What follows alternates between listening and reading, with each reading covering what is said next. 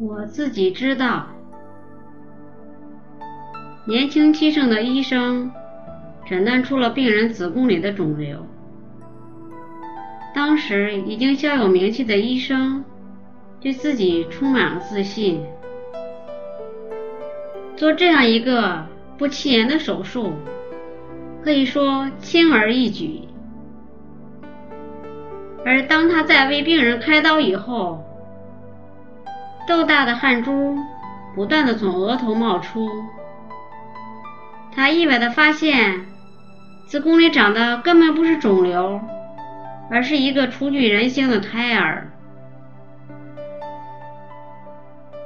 面对自己的错误，他知道非同小可，犯这么低级的错误，如果病人一投诉，自己要面对的可能是离开手术台的命运，自己的美好前途就会被这个错误毁于一旦。如果悄悄拿掉还没有成型的胎儿，告诉病人手术成功，肿瘤已经被摘除，那么错误就会被掩盖过去。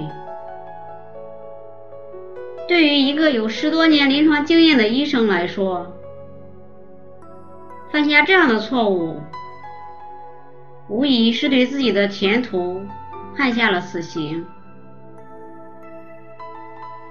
这将成为他一生的败笔。选择逃避，意味着要以无辜的胎儿作为代价。尚有良知的医生没有让我们失望。浑身湿透的医生立刻把病人的肚子缝合。三十分钟后，从手术室回到办公室，等待着病人苏醒过来。对不起，这是病人听到的第一句话。太太，请原谅我对你犯下的错误。你没有肿瘤，只是怀孕了。我已经缝合了你手术的伤口，不会对你怀孕有什么影响。你一定能生下一个可爱的小宝宝。病人的家属都惊呆了，病人的丈夫一激动，冲上前狠狠地扇了医生一个耳光。什么名医？什么东西？病人家属气愤地骂着，医生只能一直说着对不起。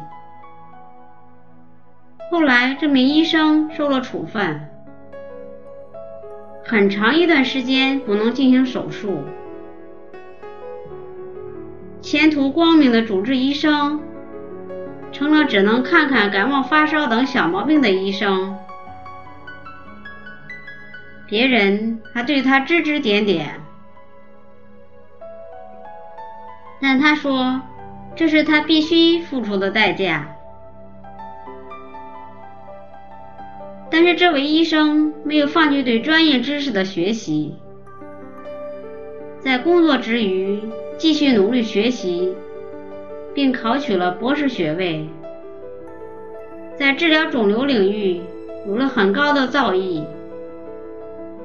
他说：“在哪跌倒了，就在哪站起来。”他真的做到了。在他成了著名的肿瘤专家之后，在一次采访中，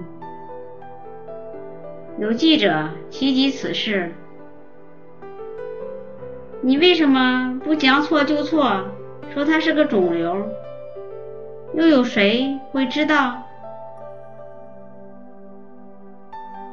我自己知道。这位医生一脸沉重。哈佛箴言：